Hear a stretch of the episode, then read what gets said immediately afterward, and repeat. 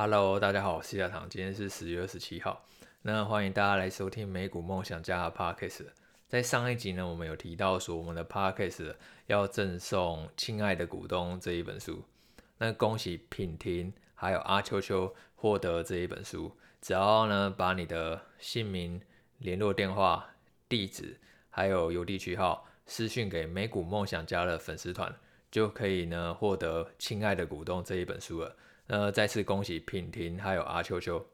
那很感谢大家的每一笔留言，我都呃认真的去看过。呃，如果呢你对于 Podcast 有什么建议，或者说你有什么问题想要去问，呃，都很欢迎给我们留言。或者说你只是单纯想要给我鼓励呢，我也会非常非常的开心。这样的话呢，我们的 Podcast 呢就会更有动力呢继续制作下去。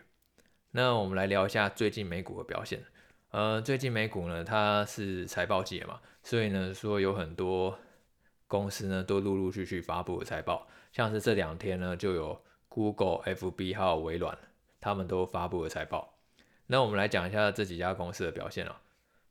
Google 它在昨天公布了最新的季报，其实营收还有利润呢都还是非常的不错。营收呢来到六百五十一亿美元，跟去年比起来成长了百分之四十一，这是史上呢最快的一个成长率。而 YouTube 广告营收呢也来到七十二亿，跟去年比起来成长了百分之四十三。那预计年底呢，YouTube 的营收就会跟 Netflix 营收差不多了，所以其实 YouTube 真的是 Google 的一个金鸡母。整个 YouTube 的业务呢，大概跟 Netflix 的业务呢是差不多大的。然后 Google 云端业务呢，这一季的营收也来到将近五十亿美元，跟去年比起来成长了百分之四十五。Google 除了它原本搜寻引擎呢，就是一直在维持一个稳定成长的态势以外呢，它最重要的两个金鸡母 YouTube 还有 Google 云端业务呢，这一季呢其实都维持四成以上的成长率。经营层那经营层他有提到，他觉得 YouTube 呢其实还有蛮大的一个广告成长的潜力，之后呢可能会把更多可以在 YouTube 内直接下单购买的功能呢导入到广告当中，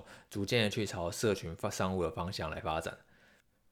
然后最近对于广告业影响最严重的就是苹果它饮食政策变更嘛。从今年四月底的时候，当用苹果用户在更新 iOS 的时候，它就会跳出一个提示说，呃，问你允不允许应用程式去追踪你的记录。那想当然，当然多数用户一定都会选择拒绝。我怎么可以让你追踪？这是我的隐私，这是人之常情。那之前有一个研究是说，有超过八成的苹果用户呢，他看见 App 跳出这样的通知，问要不要允许你追踪的时候，几乎绝大多数人都是会拒绝的。那这也是非常正常的。所以在电话会议中，分析师也很自然去问 Google 相关的问题，问一下说，那这个 iOS 变更对于你们的广告营收影响会不会很大？那 Google 有讲说，对于 YouTube 营收呢，影响其实是没有很大的。YouTube 更多的广告收入呢，会来自智慧型电视。他说这几年的话，其实智慧型电视的广告呢，成长非常的快。呃，其实很多人就是把 YouTube 当做电视来看嘛。所以苹果变更这个隐私政策以后呢，可能原本例如你投放在脸书的广告，或者说其他社群平台的广告，效果没有那么的好。所以他把这个广告预算呢，改成投放到网络电视上。那这样的话，对 YouTube 来讲话，其实反而会是一个机会。那提到 Google，那当然就要讲一下脸书的表现嘛。脸书它最新一季的营收两百九十亿美元，跟去年比起来呢，成长了百分之三十三。然后每日活跃用户呢，也有十九点三亿，其实也都是符合市场预期的。不过脸书预计的第四季营收会在三百一十五亿到三百四十亿美元之间，这个是比市场预期呢还还要低一点。那为什么会有这样的低预期呢？主要呢也是受到苹果变更隐私政策影响。苹果变更隐私政策呢，会让脸书减少呢可以去追踪用户的能力。那这样的话，你广告转换率自然就会变差，等于说你就只能投放一些可能用户呢可能根本就不感兴趣的广告，因为他没有足够的资讯去判断说他到底要投什么样的广告。那广告投放度、精准度降低的情况下，那这样话就会影响到原本的广告收入来源。然后另外疫情呢也是一个影响，因为疫情的关系呢，所以其实现在还是有很多供应链呢，它是缺货，然后或者说是缺工了，也因此导致很多企业在没有办法全力运转的情况下，它也因此缩减了广告的支出。不过我觉得它里面提到两个主要逆恐，第一个是苹果变更隐私政策影响，然后第二个是因为供应链疫情冲击，导致企业呢缩减广告支出。那我觉得疫情这种东西其实一定是会渐渐的朝好的方向解决。即便说你今年底可能真的受到疫情影响，然后让企业呢缺工或者缺货，所以他去砍那个广告的支出，但是明年只要疫情趋缓了，这个广告投放预算呢，自然就会回来。那 FB 它作为一个全球最多流量的社群平台，其实还是很容易去受到广告商的青睐的。那苹果变更隐私政策影响 FB 的时间可能就会比较长，因为你并没有办法确定说，那这个广告投放精准度要怎么样才能够去有效的去提升，可能需要 FB 呢，它去调整那个广告投放的工具，然后呢，广告商也要重新适应呢新的广告投放的方式，才有办法呢渐渐去把这个问题解决。但是我觉得这个是产业的普遍性影响啊，不管是 FB 或者说 Google 或者说是 Snap 等其他的社群平台，他们也都会同样受到苹果这个变更也是政策的冲击。所以在大家都是一样的情况下的话，那我并不会觉得说那 FB 它表现就会特别的不好。而且这可能还会迫使这些社群网站去加速的去朝社群商务来发展。原本呢，这些广告商他可能是希望呢，把这些社群上的用户呢，都尽量导流到自己家的网站，然后来去购买东西。但是如果呢，现在投放广告精准度降低了，那广告商可能就会选择直接在 FB 里面呢去贩卖产品或服务，而不会呢寻求呢这些用户还要一定要导到外部的网站呢再去做购买，因为你的转化率降低了嘛。那这样的话我就只能在 FB 它内部的生态系统里面呢引导用户去做购买。那这样的话对于 FB 来讲的话，其实未必呢会是一件坏事，因为它可能因此呢有机会呢去做到呢更高的转化率，然后去创造一个更好的营收。那像是苹果啊，或者说是疫情，我觉得都还只是短期的利空而已。真正影响脸书比较长期业务发展的，反而是它的用户年龄呢一直在上升。现在脸书对于年轻人来讲，其实已经越来越没有吸引力。如果你有去自己去看周遭朋友的话，其实他们现在已经很少在发送自己的动态、个人的动态。绝大部分的话，你一打开脸书，可能看到反而都是广告比较多，然后或者说是新闻比较多。你朋友的讯息呢，反而会越来越少。而且使用者年龄呢也越来越高，对于年轻人来讲的话，脸脸书已经不是他们第一个选择的社群平台，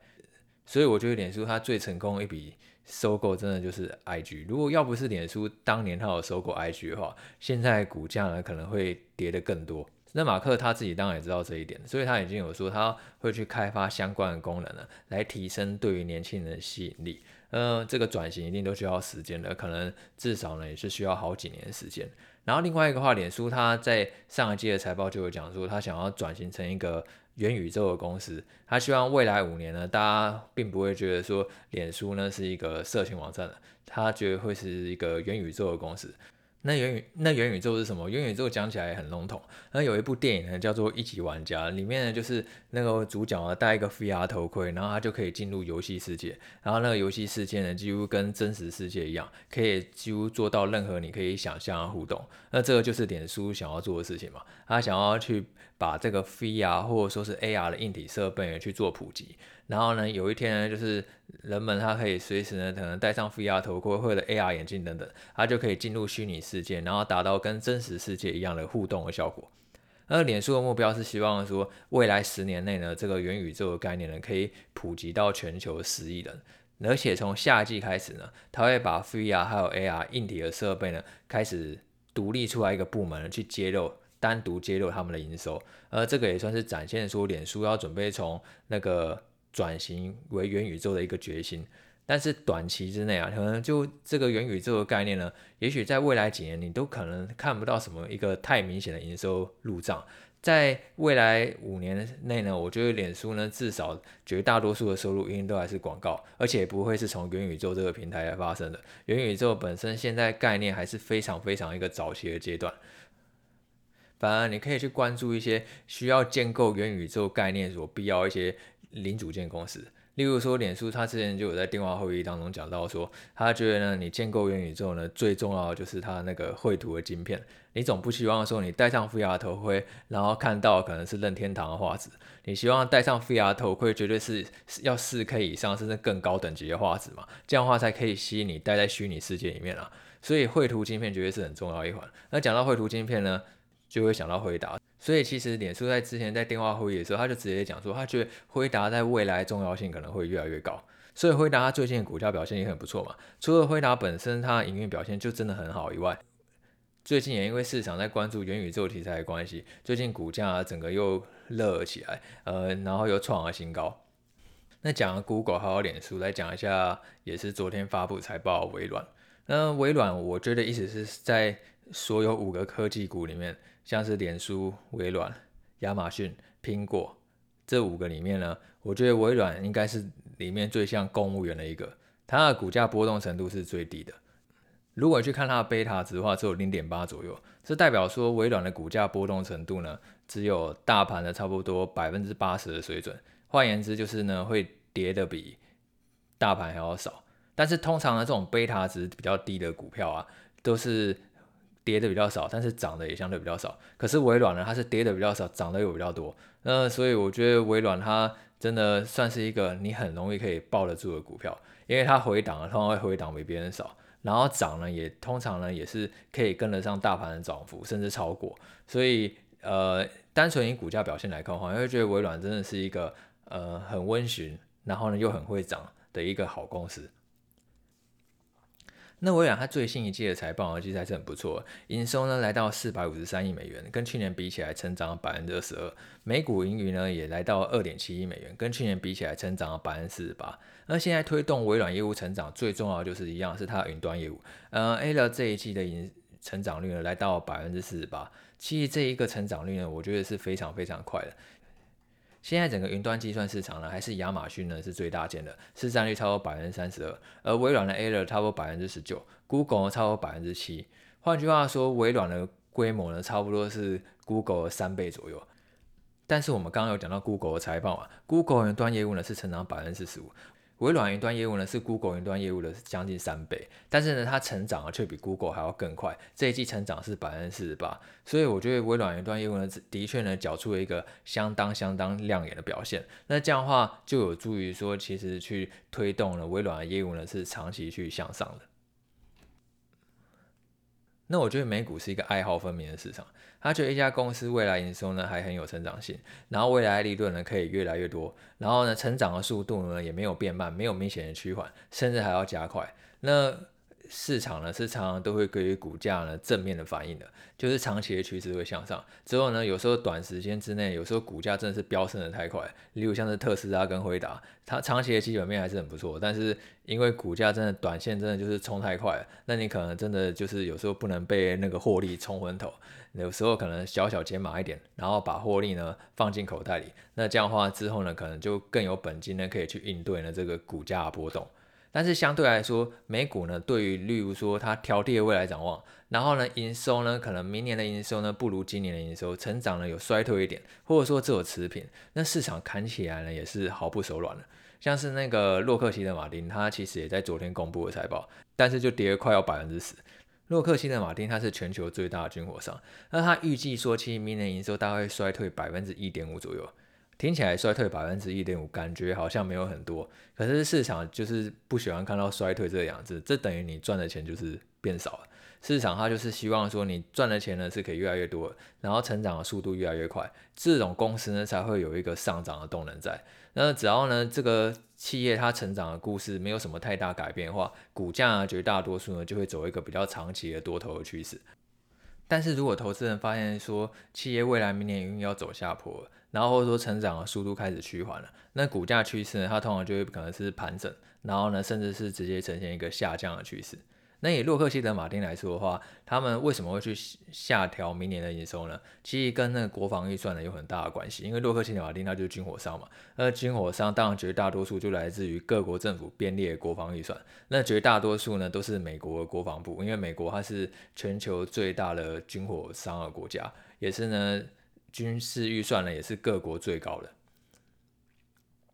那因为疫情的关系，其实美国政府它举了很多的债务，所以导致说，其实今年呢，或者说是以后国防预算它成长的空间比较有限，甚至呢可能会有一点点的去下滑。那这样的话就一定会影响说洛克希德马丁未来几年营收的表现。那这样的话，这种公司还不要投资呢？因为您可以预见说，它未来几年营收一定就是会比较平缓。甚至有可能微幅的衰退，那这样的话，在营收获利呢都会相对比较一个平盘的情况下，那通常股价呢也就是会呈现一个比较盘整的情况。你没有办法期待说它可以像是有辉达或者说特斯拉这样的很明显的爆发力，因为像是特斯拉或者是辉达，他们的营运基本面都是很明确的，就是在向上的。你只会担心说短线股价冲太快，可能怕市场一头热的时候呢，你要稍微适时的抛一点货。那像洛克希德马丁的话，如果它未来几年营运就是维持平盘，那你可以预期说它未来几年股价可能也就是在一个区间整理。所以，对追求希望股价呢短期之内要马上上涨了，那你现在投资洛克希德马丁可能就不是那么好的一个选择。但是呢，如果你是想要去，呃，有些人每个目的不一样嘛，有些人他投资他是为了想要去领取一个配息，然后领取股利。那这样的话，洛克希德马丁也许你现在反而就是一个长线可以去观察一个时间点，因为洛克希德马丁它其实股利呢也已经连续的成长了差不多十九年，也是一个。获获利呢非常非常稳定的一个军火商。那在未来几年，国防预算虽然会可能维持平稳，甚至有点下滑，但是我觉得它鼓励呢还是可以维持在一个水准之上。换句话说的话，你是有机会呢趁市场低价的时候呢去累积部位，然后就可以换取呢更多的一个被动的收入。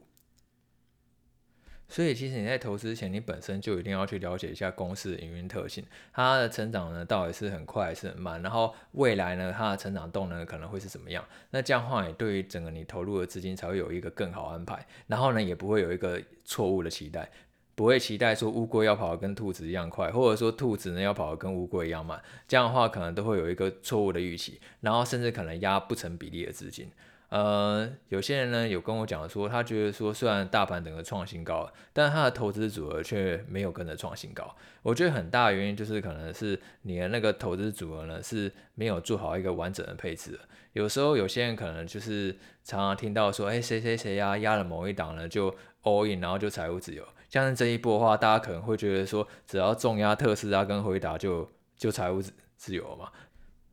反正这两档涨了那么多，但是你当你选择重压的时候，都一定要非常的小心，它可能会放大你的报酬，但是也可能会放大你的错误。重压的时候如果看对，那当然很爽，因为呢，你可能看对就会赚好几倍。可是如果你真的不小心看错，它同时会去放大你的错误，让你的资产呢可能面临了非常非常大一个跌幅。像以我自己来说话，我会觉得分散呢还是一个最稳健的投资方式。如果你是投资个股的话，我觉得最多最多百分之十五呢就非常非常正常了。像我们刚刚不是讲到洛克希德马丁大跌百分之十嘛？其实我也是有买一点洛克希德马丁的。换句话说，我也是有踩到这一次的地雷。但是对于我整体的资产组合呢，却影响没有很大。因为在特斯拉、辉达或者说是微软这些其他公司的带动下，我整体的资产组合呢还是可以稳健成长，而且可能表现还有机会比大盘还要更好。所以你今天在整个资金呢准备要去投入市场前呢，你一定要先想好，说你的资金到底要怎么样去做分配。如果说你可能真的是小资族，或者说没有办法做到，呃，可能至少五家到十家公司的分散化，那我觉得你一开始的资金呢，直接先投入指数型的 ETF，可能像是全美股 ETF，例如是 VTI，它是投资呃美国将近两千多家公司。或者说你投资标普五百指数 f e o 它投资美国那五百家主要公司，或者说像是纳斯达克 QQQ 投资呃纳斯达克呢最大一百家公司，我这些指数呢 ETF 本身就已经有分散的效果。所以，即便你资金规模不太够，你也可以很放心的定期定额去投入这些指数型 ETF，那也可以达到你资产组合稳健的效果。那等到说你可能资金规模可能够大，或者说你已经有做一些足够的功课，你已经知道说每一家企业它的营运特色呢可能不太一样，所以呢你应该要有一个不同配置比重的方式，那你就可以开始去做一些主动的投资。那主动的投资个股的部位应该要怎么调整呢？其实我觉得刚开始啊。应该还是要先以大型股，然后或者说是有稳定获利的公司呢，作为一个主要的持仓为主。如果你常常都去买一些可能只是听到题材就喷射的股票，例如像应该是前几天不是川普的一些民营股，莫名的非常夯嘛？然后一天就涨了二十倍。那像这种纯粹话题性的公司，它背后可能没有任何实际的产品或实际的服务支撑，然后连营收多少都不知道。那你去买入这种公司，你可能哇，人家怎么买这个一下就财务自由了？但是你本身再去买这种毫无实际支撑的公司的时候，你就要有心理准备了。这个其实就是赌博性质。就是好像在买乐透一样，就是可以买一些啊，真好玩。然后，但是绝对不是动真格的，就是你把主要核心部位呢，可能一些指数型 ETF 啊，或者说是一些很大型，然后很呃获利呢相当优异的公司，然后也很有成长性的，然后卖掉，然后去买一些就是呃莫名其妙，然后可能只是跟着题材爆棚一波的公司，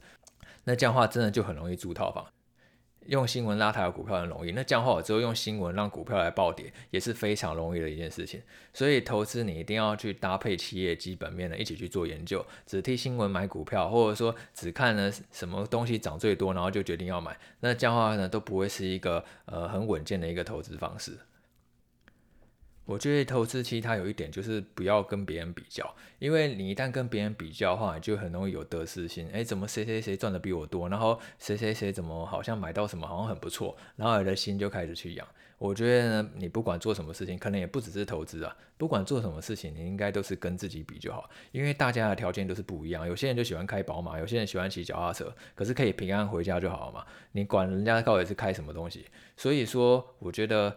你重最重要就是要跟自己去比，呃，跟自己比，说我自己风险控管的方式是不是更好？然后我是不是可以更平心静气的去面对股价的波动？呃，我看见大跌股票已经不会心慌，也不会害怕，我会去回头检视呢，技术面它是不是真的转弱，然后跌破重要的支撑，然后企业的营运呢，它是不是也在未来真的会转弱，然后竞争力也衰退了？那这样的话，我是不是应该要谨慎的去考虑，应该停损，然后或者说是应该减码？然后呢，看见大涨的股票，你也不会心痒急的想要去追，你一样呢会去回头看说，这个技术面它是不是真的去转强突破压力，还是说就只是单纯去炒炒题材而已？其实背后根本没有什么实际的营运呢可以去支撑它。那这样的话呢，当你有自己的进出场的原则，然后呢也有去做好风险控管，然后呢自己跟自己去，今年自己跟去年自己呢去比较呢不一样的心境，那你就会发觉说自己在市场上是可以慢慢的进步的。好，那接下来解答听众的问题。我在前几天的专栏文章当中，我泼了一篇文，就是可以让你每个月领息的债券组合。那就有听众问我说，债券是什么？因为我们刚刚前面都在讲股票，